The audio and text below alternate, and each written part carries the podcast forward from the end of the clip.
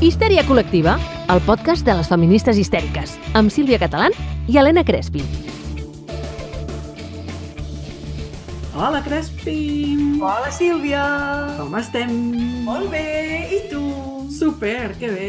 Ah. Quina alegria tornar-nos a veure un altre Oi, sí, eh? Això, meravellós, eh? A més, jo crec que aquest any estem realment més ordenades, ho fem tot estupendo, i aquest podcast histèrico feminista al que us donem la benvinguda quedarà meravellós i fantàstic. Super bé, sense cap mena de dubte. I tant!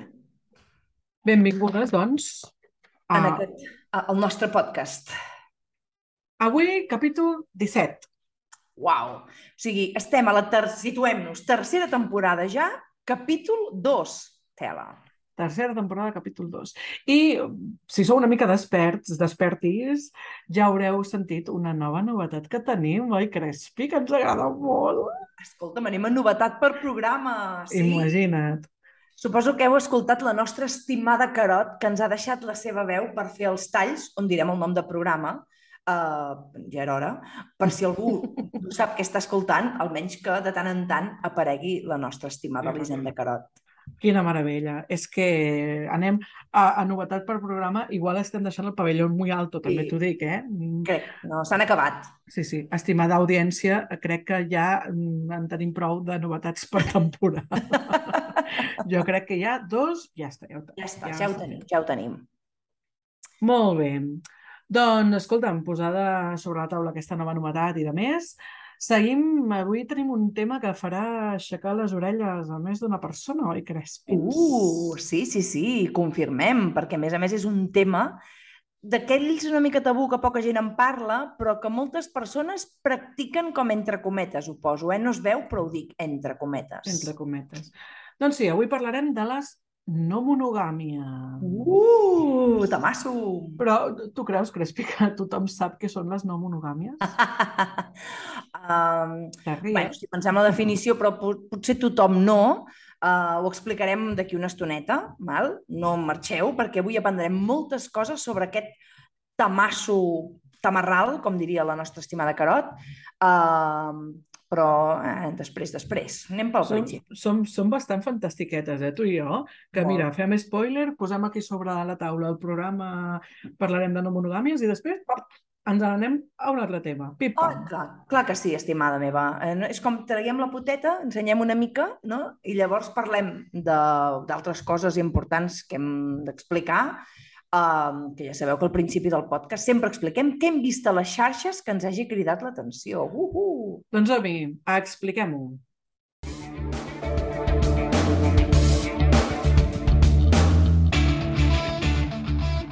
Ai, doncs escolta'm, estimada meva del meu cor, um, tu què has vist a xarxes o què ha passat? Què ha passat que t'hagi cridat l'atenció que diguis? Necessito explicar-ho a l'histèria col·lectiva.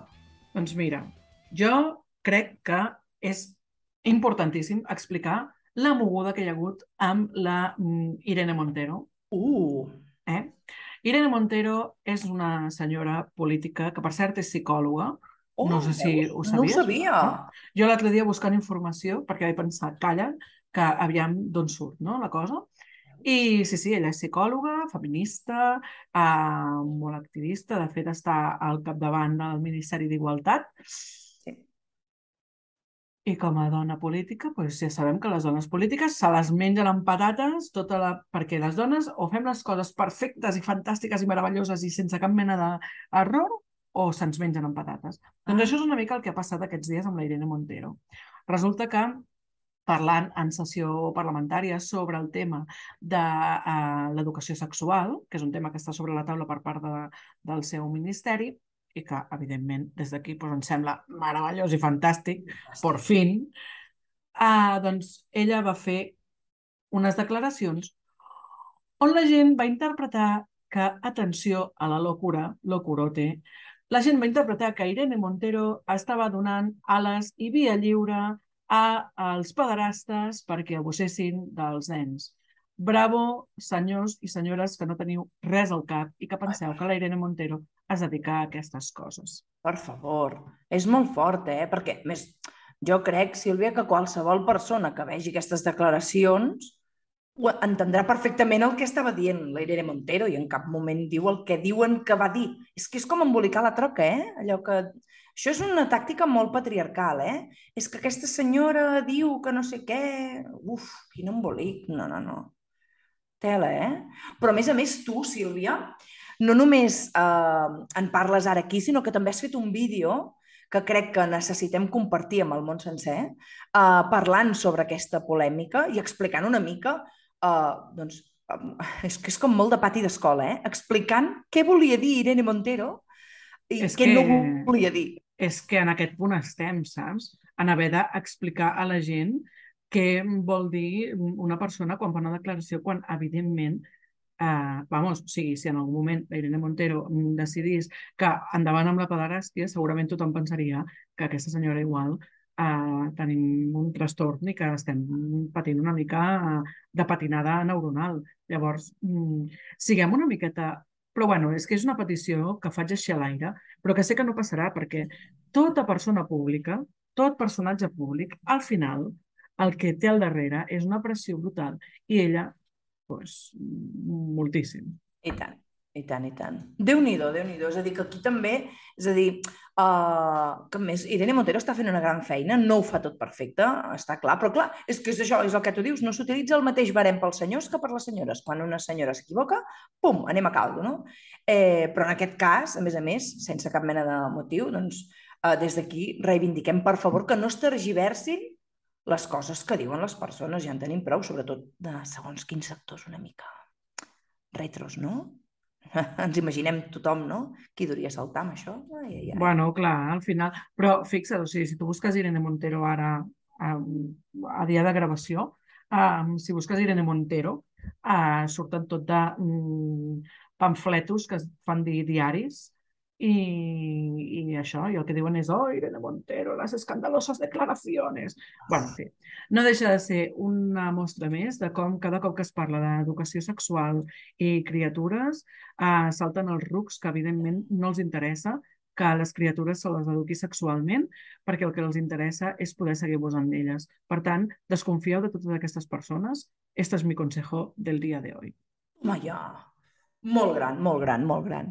Escolta'm, doncs mira, jo no me'n vaig gaire lluny, perquè crec que més o menys el mateix tipus de públic reaccionari ha saltat a la palestra també amb un taller de drag kids que es farà al Festival TNT eh, de Terrassa, mm. uh, que es farà, a més a més, el cap de setmana de l'1 i 2 d'octubre, i em sembla mm, descabellat perquè uh, en, aquest, en aquest festival hi ha una part que es diu TNT Kids, que faran un taller de drag kids. Em sembla una meravella descomunal, no? És que és a molt més, guai com a idea. Sí, anem-hi, Sílvia. Jo aquell dia no puc, però anem-hi.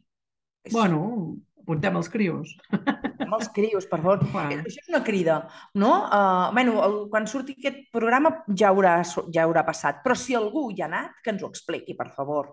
Expliqueu-nos com ha anat finalment aquest taller de Drag Kids, perquè en el fons, fixeu-vos, eh, des, de, des del festival diuen que és un taller intergeneracional de transvestisme dirigit a famílies i criatures de 6 a 12 anys. A més, compta amb suport pedagògic.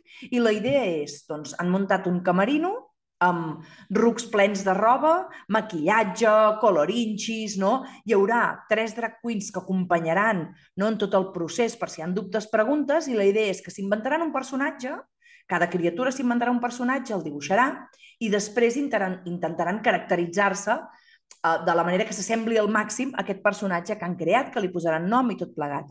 A mi em sembla fantàstic que això es pugui fer perquè, a més, um, això també pot donar peu a moltes converses a casa, no? I aquesta idea de que hi pugui haver uh, colors, pestanyes postisses, pintungles, purpurines, uh, vestits... És que quina meravella, o sigui, explorar d'aquesta manera el límit, no?, de, de, del teu del teu gènere, no? Clar, clar, és a dir, això és treballar amb, amb diverses expressions, en, en qüestionar la teva identitat. Això eh, ho, ha, eh, ho ha dirigit la Sara Manovens, de Symphony of the Seas, Um, I a mi em sembla una meravella fantàstica, perquè més, saps què, Sílvia? Saps què fa por? Sobretot, que els què nens explorin coses que tenen a veure amb allò que socialment s'ha vist com a més femení.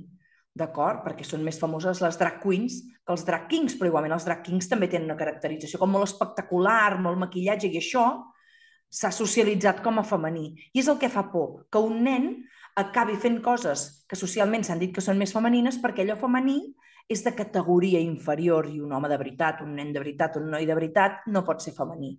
A mi m'agradaria que també es posessin les mans al cap quan apareixen projectes com diré, mira, ara diré el nom, no l'he dit, però com Princelàndia, per exemple, uh -huh. on s'està fent apologia de nenes rosa, pintungles, massatges, perruqueria i mames, i, i, i això no escandalitza ningú. Doncs és exactament el mateix, -huh. l'únic que amb un trencant estereotips i l'altre fent-los encara més forts. Perpetuant-los. Bueno, és que tot el que sigui continuisme i perpetuació, no? doncs, doncs ens agrada perquè, ah. perquè ens fa sentir segurs, perquè que cadascú a la seva casella i tu no et moguis massa.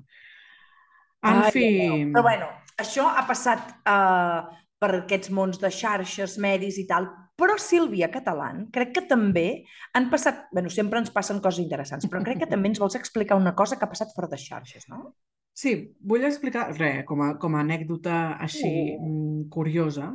Uh, el mes passat, mes de setembre, va ser al Mercat de Música Viva de Vic, que és on jo visc, una ciutat meravellosa, fantàstica, i un mercat meravellós, fantàstic i fabulós per tothom qui li agradi la música.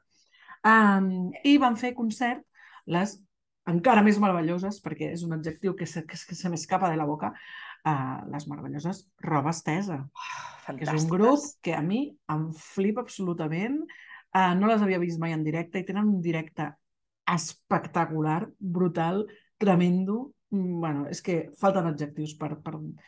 Bueno, doncs en un moment del concert em va agradar molt, bueno, em va agradar molt tot el concert perquè són molt reivindicatives, però en un moment es van posar especialment reivindicatives i van dir que, que, bueno, que aprofitaven el seu escenari, literal, el seu escenari literal, per um, reivindicar i per fer una miqueta de pedagogia. I llavors van dir, totes aquelles persones dissidents que se sentin fora de la norma, no, diguéssim, que es posin al centre, aquí al davant de tot, de l'escenari, i tots els homes heterocis, van dir, és que més van dir, tot, tots els senyors heterocis cap endarrere, vinga endarrere, deixeu espai. Bueno, clar, jo estava bastant endarrere i no vaig veure si es va moure molt la cosa o no. Però el que sí que vaig veure i vaig sentir ai, ai, ai. va ser uns senyoros que jo tenia al darrere que es van sentir molt ofesos. Oh. Molt ofesos. Tremendament ofesos. Perquè, clar, aviam, és que què és això? A mi em sembla molt bé això del feminisme, però és que m'estan discriminant. Però és que, clar, uh, de què van? Perquè, clar, què passa? Que els homes no podem estar allà? I jo, mira, o sigui, hola, saps? No em vaig girar perquè jo estava en mi modo zen disfrutando de la música, saltant i ballant com una condemnada, però flipava absolutament en plan, estàs super, descol super descol·locat de la vida. O sigui, evidentment, tu no veus necessari que es posin al davant les persones no normatives, perquè tu ets una puta normativitat amb potes. Exacte. Oh, anava a dir, i senyoro, és que mira, això que tu t'estan fent ara en aquest concert, a les dones i les persones d'identitats dissidents i no normatives, ens passa constantment en absolutament tot, no només en els concerts. Ah, Efectivament. Mira... Efectivament. Ah, però, bueno, és la, són el mateix tipus de persona que es molesten quan a les manifestacions eh, hi ha espais eh, doncs, exacte, no mixtes. Eh? Oh. oh, quina pena, perquè jo vull el me la meva cota de representació aquí. Ves la merda. Punto. Directe. Directament. Jo crec que no puc dir res més clar que el que has dit tu. O sigui que em sembla molt meravellós que se n'hi vagin allà tranquil·lament. Histeritza't! Aquí ets lliure de fer-ho. Histèria col·lectiva, el teu podcast histèrico-feminista. Ai, doncs, doncs li fotem el tema d'avui, Crespi? Li fotem el tema d'avui perquè Avui parlem de no monogàmies, oh, oh, que sembla algo així com supermodern i tot plegat, però, en, però realment les no monogàmies ja porten molt de temps existint i molta gent que està en aquests models relacionals. Clar, és que de fet de, de mono, no monogàmies eh, podem trobar en qualsevol moment de la història, en realitat. La cosa és que segurament no li posaven aquest nom, no? perquè o, o simplement no es deien, estaven invisibilitzades, mm -hmm. o simplement no es tenien en compte, o era una cosa així com molt excèntrica, però tampoc no se li feia massa cas, però el cas és que sí, això fa molt temps que passa, no és una cosa que ens haguem inventat les modernes, Ai, gens ni mica.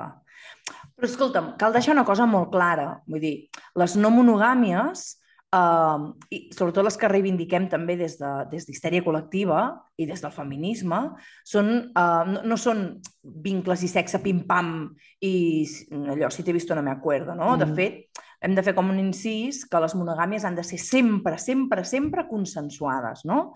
Uh, perquè si tu practiques la no monogàmia però la teva parella no ho sap o no ho vol o no ets... Quan, I quan diem parella no vol dir necessàriament una parella estable, sinó qualsevol parella eh, sexual o, o afectiva que puguis tenir en un moment donat, si no ho sap, llavors tenim un problema. Bueno, clar, és que al final, si no hi ha comunicació, que és com que se solucionen aquestes coses, ah. eh, doncs ho tenim molt pelut. Clar, um, la història és que ens centrem molt en un tipus de relació, no? de la relació clàssica. No? Quan parlem de relacions sempre pensem en la parella, la de tota la vida, home i dona. És que esto oh. és, no? el sang grial de les relacions. Bueno, sí. Doncs hem de deixar clar que de tipus de vincles i de relacions n'hi ha infinits, moltíssims. Tenim parelles obertes, tenim swingers, tenim gent que practica el poliamor, eh, gent que practica l'anarquia relacional. Jo què sé, és que hi ha tantíssimes Ai, sí. que mm, o sigui, no ens donarà el programa per eh, centrar-nos en mm, explicar totes i cadascuna d'elles. Però potser podem fer una miqueta d'explicació, no?, així de, de quines són aquestes com més, sí. més conegudes. Sí, i mira, potser aquestes que tu ara acabes d'anomenar són com les més conegudes, llavors sempre hi ha més matisos i surten més conceptes nous perquè també és un món que ara s'està reivindicant més i llavors surten més conceptes per poder-te identificar, no? però crec que, tot i que avui no farem un ABC fins a la Z de, les, de què és la no monogàmia, però mira, no sé, jo potser et diria, m'agafo la parella oberta, no? Mm -hmm. De parella oberta, que és aquella relació en la que es dona o, o, o, o es pacta, perquè no es dona, es mm -hmm. pacta, um, doncs, que hi hagi llibertat per poder tenir d'altres parelles. Uh, llavors aquí, a més a més, hi ha molts tipus de parelles obertes, perquè hi ha qui diuen només poden ser vincles estrictament sexuals, que no hi hagi implicació emocional, o sí que hi pot haver una mica d'implicació emocional, o només pots veure persones d'un àmbit que no coincideixi amb el nostre, o, o que sí coincideixi. Ens ho expliquem, no ens ho expliquem. És a dir, hi ha tanta diversitat aquí dins que no acabaríem mai uh mhm. -huh. si, si només parléssim de parelles obertes, no? Clar, de fet, és això, no? O sigui, al, al final és que tu puguis acordar amb la teva parella que, en, què, en què us sentiu còmodes, no? Sí. I, I ara vull fer un, un incís i és que si, si en, querida oyenta, si ens estàs escoltant i tu tens una relació, entre cometes, tradicional, una relació monògama, endavant, que bé.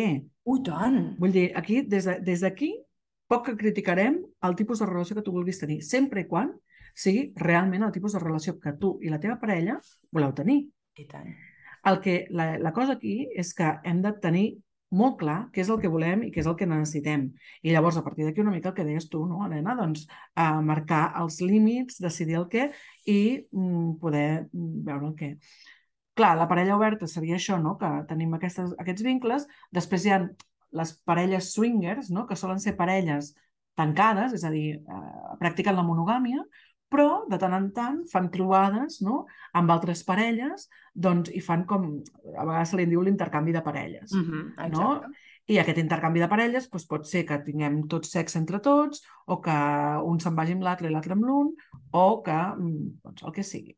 Exacte. De, els swingers, sobretot, és molt conegut pels clubs swingers que hi ha pel món i pels puestos, eh? Um, on són, bueno, doncs, també se li diuen clubs liberals, sí. no? que, que tenen a veure doncs, això, no? amb aquesta llibertat de poder anar amb la teva parella i poder experimentar la sexualitat d'una forma més oberta. Però jo crec que el swinger sí que té més a veure amb purament la sexualitat. Sí. Així com les parelles obertes, el poliamor i de més, um, contemplen més el vincle no? emocional, el swinger sí que és una cosa més sexual, que no vol dir i després en parlarem, I que tant. no hi hagi responsabilitat efectiva. Ojo, cuidao.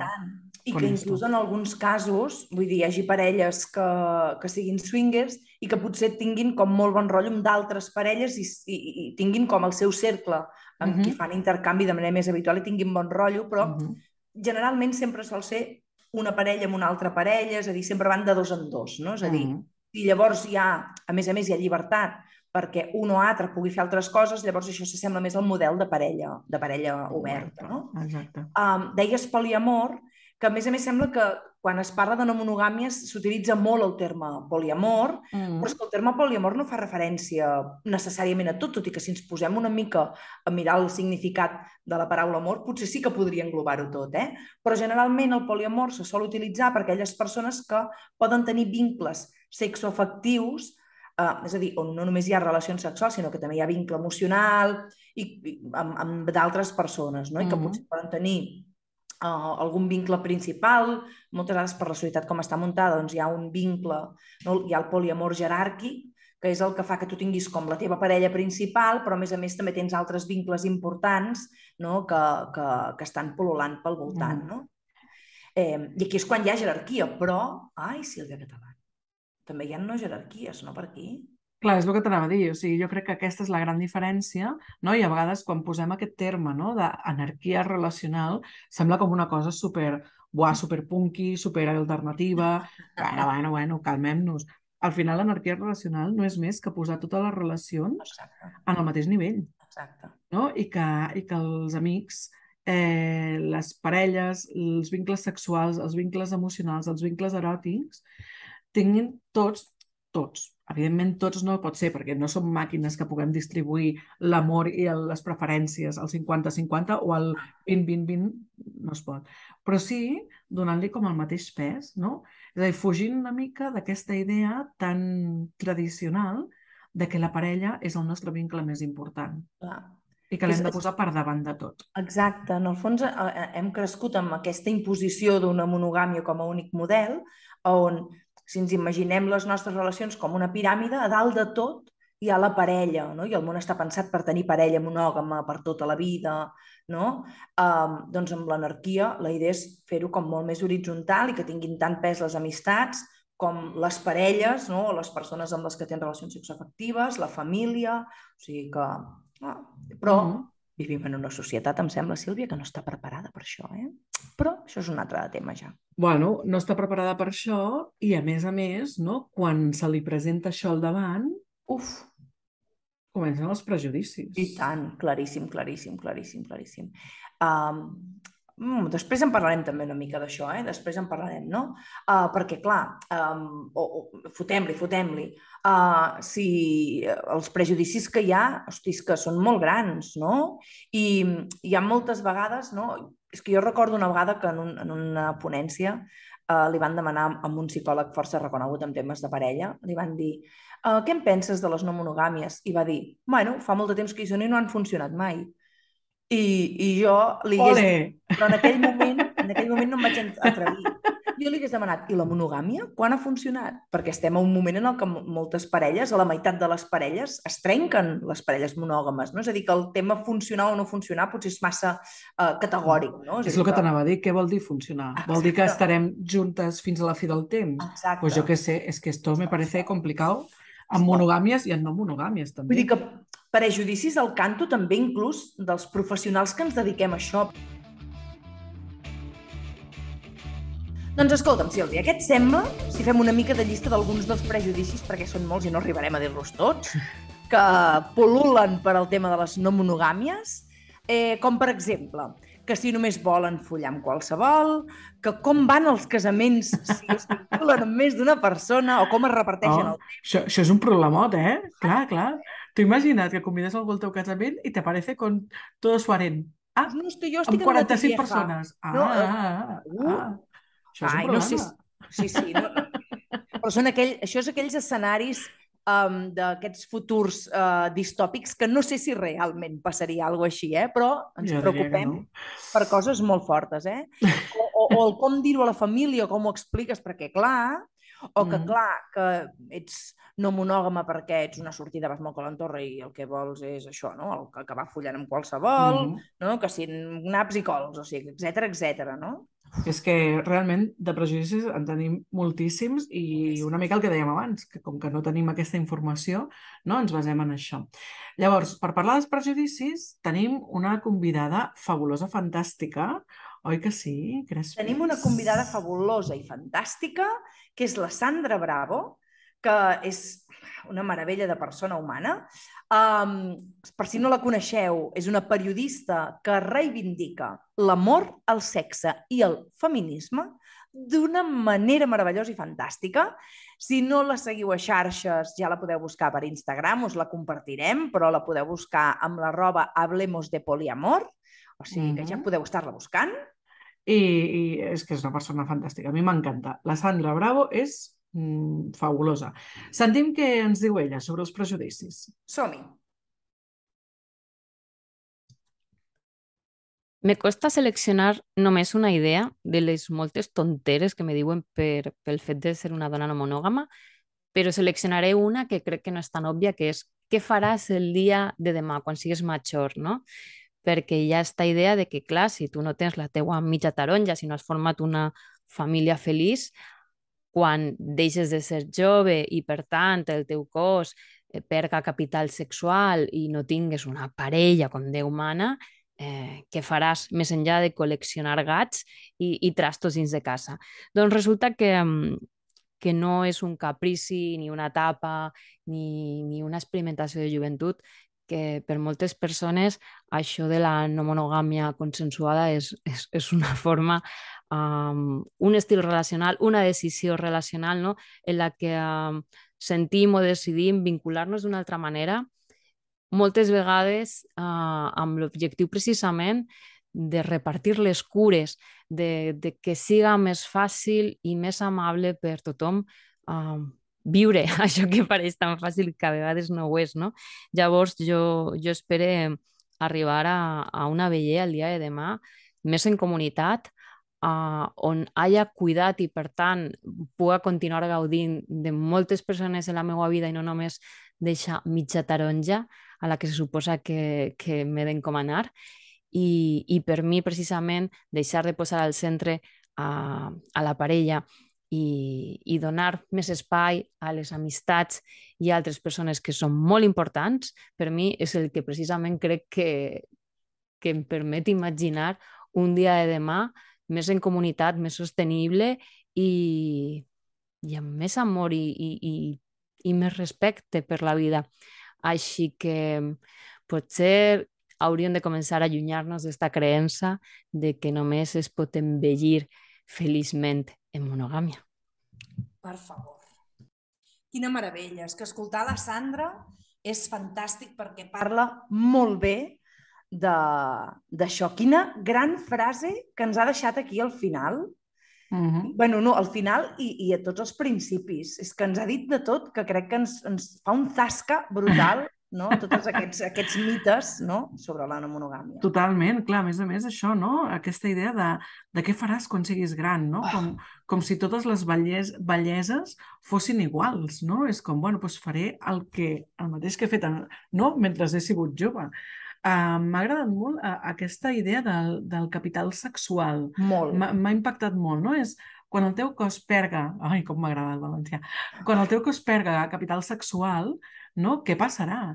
És a dir, quan ja no siguis apte per la societat de consum de cossos, no?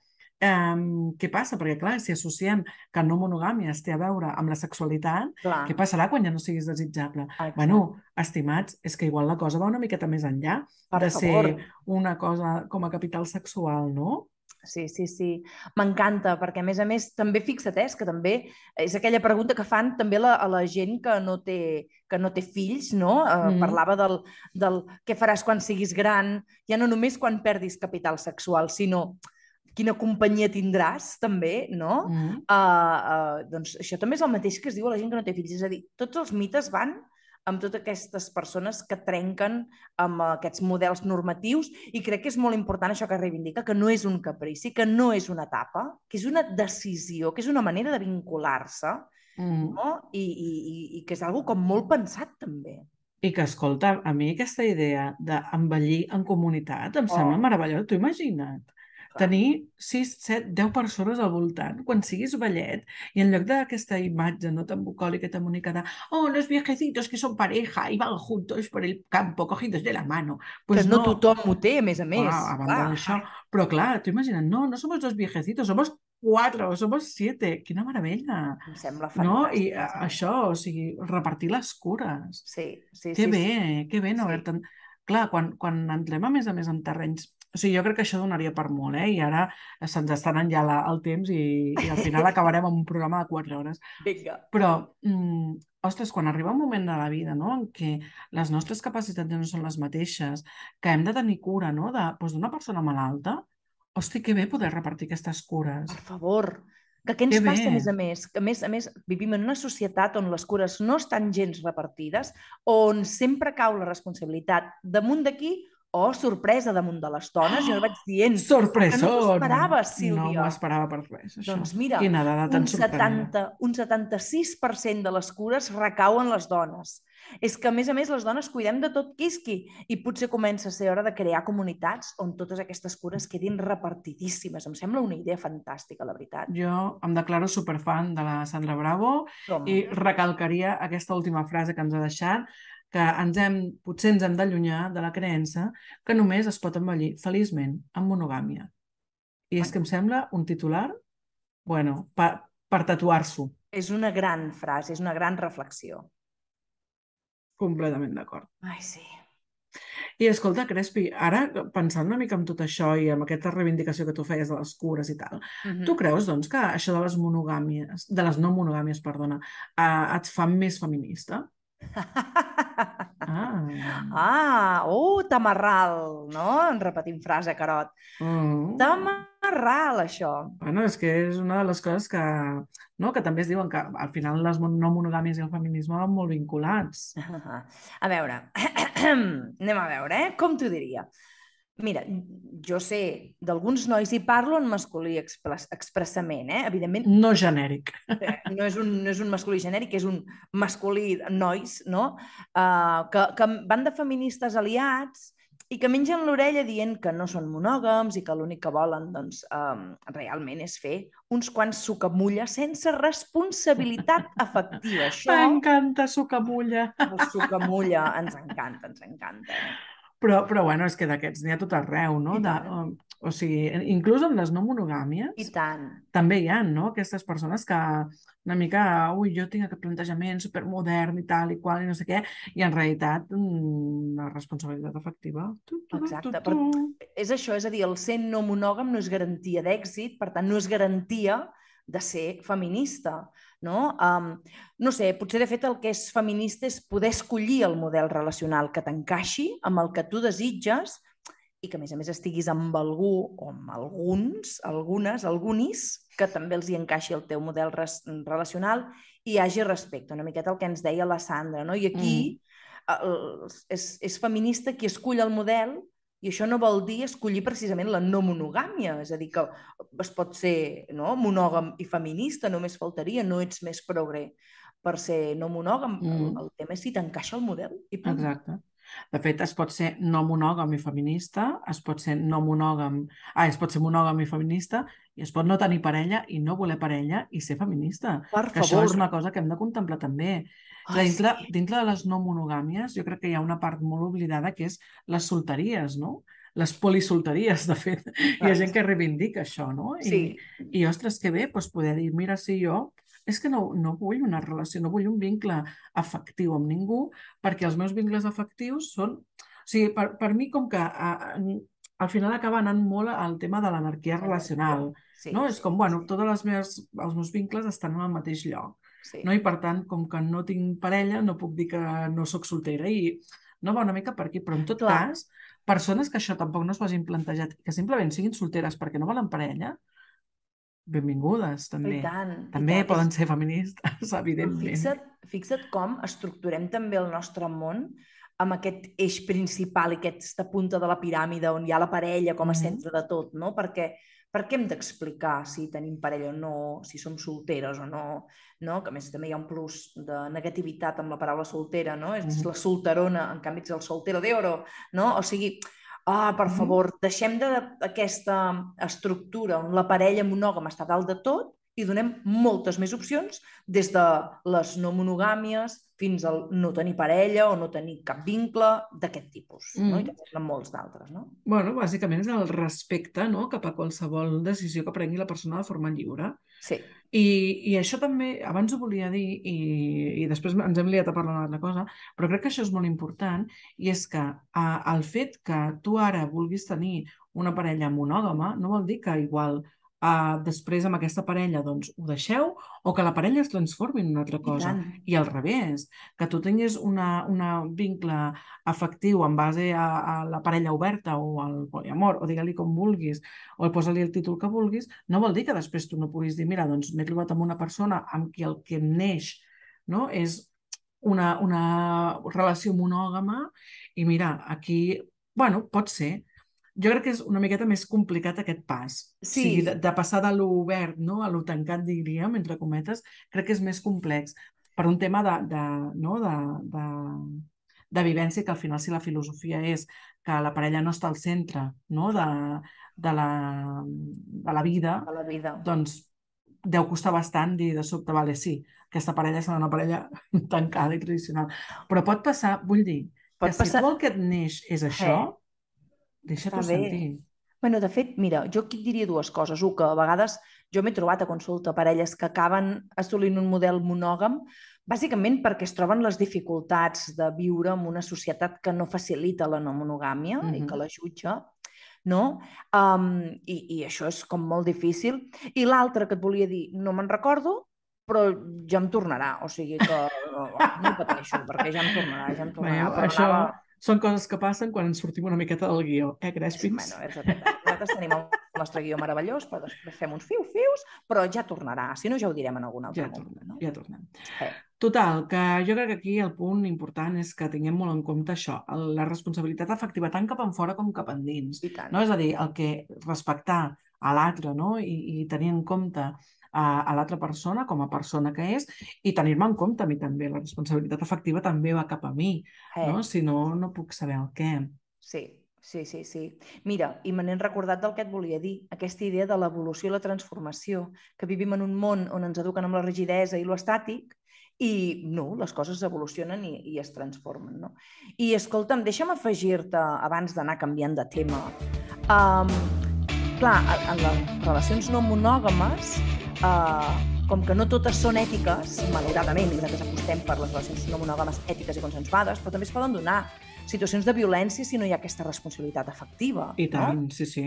I allò que hem sentit molts cops, com el ghosting, l'icing, el breadcrumbing, totes aquestes uh, romantitzacions, com diria la Pamela Palenciano, de la violència, no? també es donen uh, en situacions de, de no monogàmies, no? o sigui que uh, són situacions que es viuen. Uh, I per això nosaltres reivindiquem les no monogàmies consensuades i ètiques.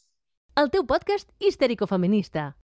Ai, Sílvia, escolta'm Pues una muy cosa. bien. Escolta'm una cosa. Digue'm. No podem acabar de parlar de no monogàmies si no fem un moment confessió de la catalana i la Crespi, ¿vale? És a dir, que Sí, sempre sí. deixarem veure una mica també la puteta aquí a veure amb coses nostres, no? Això és la xitxa que li interessa a Catalunya, Grespi. Sí, Aquí senyora.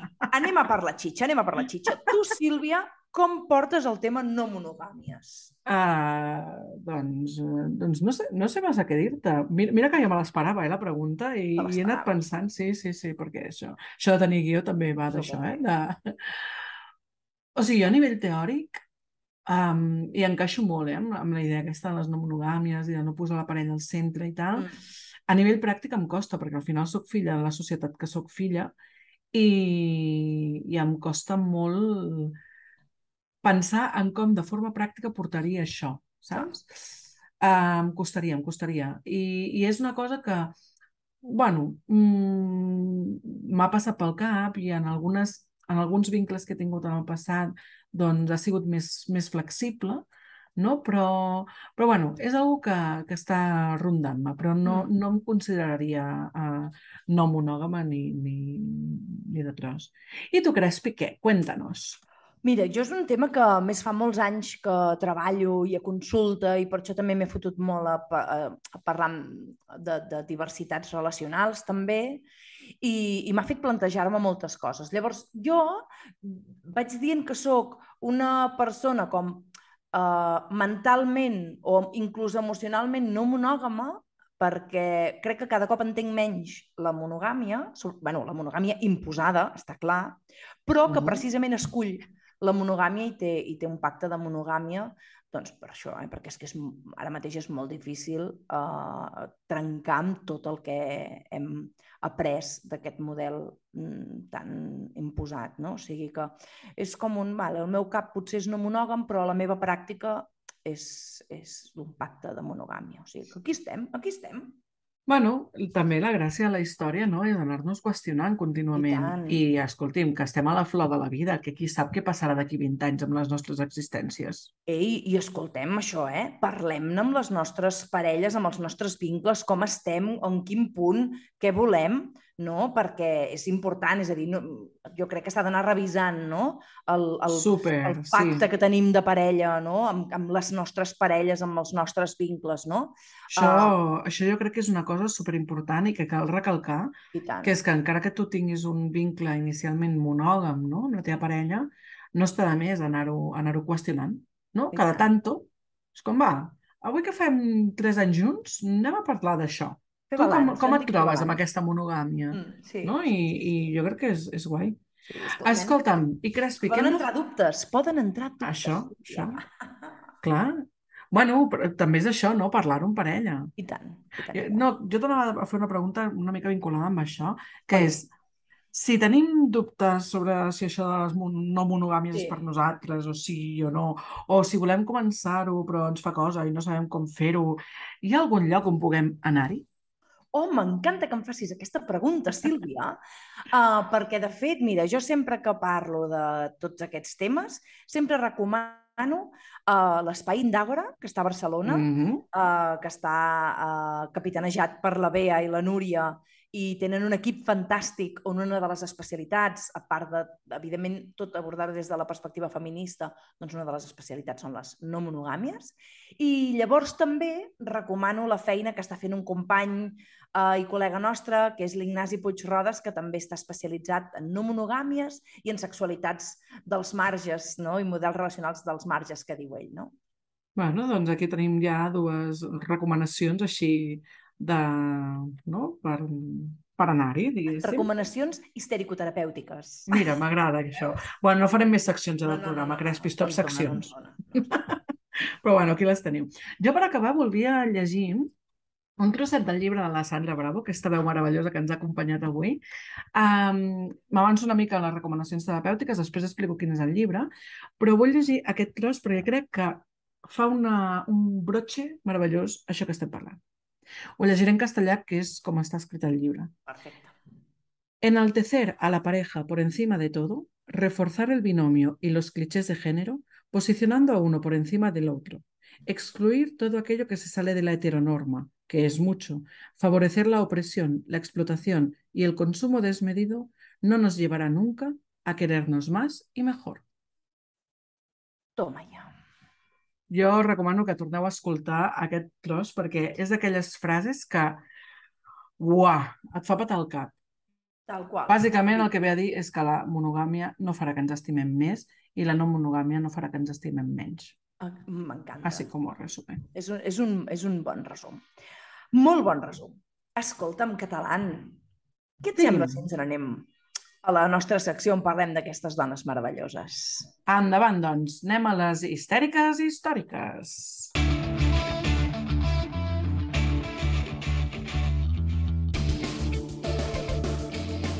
Doncs avui parlarem d'una dona uh, que no, no sabem si practicava la, les no monogàmies, però el que sí que sabem és que és una icona més uh, uh, coneguda pel que és que pel seu nom. Atenció, eh? El seu nom autèntic no és molt conegut. Margareta Gertrud Ida Selle. Ha quedat clar, eh? Això no ho has dit tu, eh, Crespi? No ho he dit jo. No ho he dit jo. És que, clar, és un nom d'origen danès. Uh, llavors, uh, jo no em veig amb cor de pronunciar-lo, uh, però Era difícil, era una prova difícil avui. Era una prova difícil, per això hem, hem recorregut a, a l'altaveu del, del traductor, però el nom pel qual se la coneix és Matahari. Xan-xan! Ahà. Home, és que aquest nom ens ressona això, eh? A molts vincles i a moltes relacions. Eh que sí, eh que sí. Fet, Explica'ns una mica la història de la Mata Hari. Crespi. Mira, us explico eh, la història de la Mata Hari, la Margareta Gertrud Ida Selle. exacte, que va néixer a Luvarden, bueno, no sé com es pronuncia, eh, pels Països Baixos, un 7 d'agost del 1876 i que va morir a Vincennes, a prop de París, la, el 15 d'octubre de l'any 1917. No? I mira, Matahari, que en idioma malai significa sol, no? literalment és ull del dia, Ah, vale, no, no sol de soledat, vale, No. sol del sol. Vale. sol del sol, no? Vale. ull del dia, va ser una famosa ballarina que era cortesana i era una espia no? neerlandesa. Mm. O sigui que interessant, eh? Uh, I va triomfar molt per Europa amb les seves danses i durant la Primera Guerra Mundial va realitzar tasques d'espionatge a favor dels alemanys, mm, per la qual cosa va ser detinguda pels francesos, no? es va Mm. declarar, la van declarar culpable d'espionatge i traïció, la van condemnar a mort i la van afusellar el 15 Apa, d'octubre de 1917 a, a la fortalesa de, de Vincennes, a prop de París. De fet, quan pensem en la Mata Hari, ningú pensa en, aquesta, en aquest final tràgic, no? Mm. Pensem en una dona seductora, una femme fatal, Sí. no? Una mica aquest prejudici de la dona mm, així que sedueix els homes i que els fa caure com en desgràcia. Ai, No? sí. No sé si ben bé s'ajusta això al que realment va ser la seva vida. Jo crec que hi ha molt aquí de mite eròtico festivo de senyoros. Sí, sí, sí. La veritat és que uh, sembla que l'hem identificat durant més d'un segle com aquesta dona fatal, aquesta fem fatal per excel·lència, però aquesta ballarina va tenir una real- realitat, uh, una vida que va ser super desgraciada. Atenció, eh? Casada amb un home que la maltractava, es va, fer, es va fer passar per una princesa de Java i es va llaurar una carrera com a ballarina eròtica, convertint-se després en una cortesana de l'elit europea. No? I això, i clar, i la seva vida va acabar bruscament eh, quan després d'acceptar aquests encàrrecs d'espionatge per necessitat econòmica, no és tot tan romàntic com sembla, Mhm. doncs va ser acusada de ser un agent doble i la van afusellar els francesos. O sigui que, déu nhi tanta seducció, i al final Mhm. potser jo el que destacaria és aquesta vida desgraciada de, de la Matahari, la Margareta. Bueno, i una mica com romantitzem moltes vegades, no? Aquesta, aquestes um, vides, Eh. no? De, oh, clar, és que, oh, ets una Mata Hari. Bueno, pues igual no és tan bona idea. Exacte. Però bueno, bé, no? I tant, ja tenim una nova histèrica històrica, no? I si el sembla, nostre club el nostre club de les histèriques històriques. Oh, això ho podríem fer també. Ui, ui, masses idees. Masses idees, Masses Crespi. idees. No, seguim, seguim. Què et sembla si ens anem a les nostres recomanacions histèriques? Endavant.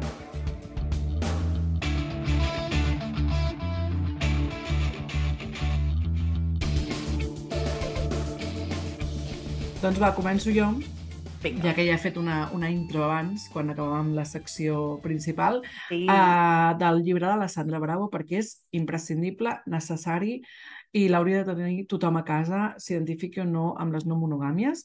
El llibre té un títol que a mi em va cridar molt l'atenció, que es diu Todo eso que no sé cómo explicarle a mi madre. Perquè a mi em passa això. perquè penso, i esto com s'ho explica jo a mi senyora madre? Bueno, pues, la Sandra Bravo s'ha marcat un llibre meravellós, fantàstic, eh, en el que bueno, pues explica no, tot el seu món eh, al voltant de les monogàmies, totes les seves eh, investigacions que ha fet. És una tia que ha llegit moltíssim, és una persona que s'ha informat molt, que està... bueno, és un llibre imprescindible per entendre de dalt a baix què són les no monogàmies i començar a entrar dintre d'aquest mundillo. I tant, superexperta i bueno, és, que és, és que és una supercrac, la Sandra. Mm -hmm. Tenim una, una segona recomanació histèrica, que també és un llibre, és que som molt fans dels llibres de Sílvia Sí. i jo, no sé si s'ha notat, que es diu Opening Up, de Tristan Taormino, que és una guia per crear i mantenir relacions obertes, no? I el que fa és, a través d'entrevistes a persones que pateixen gelos, no? Uh, explica doncs, una mica com funcionen les no monogàmies, doncs, d'altres que també s'ho passen molt bé, o sigui que fa com un recull i explica una miqueta el com uh, obrir aquestes relacions i fer-ho una mica de manera sana, que és el que es tracta. Eh? Sí, és, és un d'aquells llibres que tothom diu, no? Quan parlen de... No, t'has llegit Eh. la Trista Dormir. Bueno, ok, Sí. d'acord, d'acord, d'acord. Sí, sí, sí. Ha Des d'estar a la biblioteca. Exactament. Si volem saber, també hi ha de ser. I després jo ara vull fer una recomanació, que és una recomanació que té molt a veure amb el tema, però també és una recomanació personal. Oh! Perquè tinc un gran amic, i meravellosa persona, que és en Josep Oriol Mas, que és un periodista de Tarragona, és periodista i és músic, eh, és una persona eh, superinteressant, que té uns projectes superxulos, Uh, I ara comença un projecte nou que en principi comença el dia dimecres, dia 5 d'octubre, o sigui que quan això s'emeti ja haurà començat, Esperem que vale? sí. esperem que sí, i el tindreu els dimecres de 3 de la tarda a 4 de la tarda a Ràdio Tarragona amb un programa que es diu Cel·la Cupido, el programa de relacions dissidents de Tarragona Ràdio. Uau! És un programa que té una pinta brutal. A més a més, jo conec personalment, com dic, en Josep Oriol, Luri, vale? pels amics, és, és molt amic meu i, i sentir-lo parlar de, de tot això, de les relacions dissidents, de com posar-nos no? amb aquesta... és meravellós. I a més, mmm, tindrà col·laboracions superxules, farà entrevistes... No dubto pas que serà un programa molt de referència. Ja l'anirem recomanant quan l'anem sentint, però així com, com a cosa important, ja posarem també enllaç si té finalment podcast, que suposo que sí. Espero que no s'ho quedin allà a Tarragona només i No, només no, no. escoltar ells. Compartiu, per favor, que si la Sílvia Catalán diu que l'Uri mola, l'hem d'escoltar. Luri, mola molt. Que guai. Molt bé, doncs escolta'm, ja ho tenim, no? Ens acomiadem una mica um, i esperem que aquest capítol us hagi fet explotar una mica el cap, mal? que us hagi agradat i us recordem que ens podeu seguir a xarxes socials, mal? que estem a Twitter, que estem a Instagram, que estem a Facebook, amb l'usuari arroba histèria amb H, pot, acabat amb D, histèria pot. I, evidentment, volem agrair la col·laboració especial per aquest capítol de la Sandra Bravo, no monògama i persona meravellosa i fantàstica. I també volem donar les gràcies a la nostra estimadíssima Elisenda Carot per posar la seva veu fantàstica al servei de l'histerisme col·lectiu. Doncs ha estat un plaer que ens escolteu. Jo sóc l'Helena. I jo sóc la Sílvia i som unes... Histèriques! Uh! Adeu! Adéu!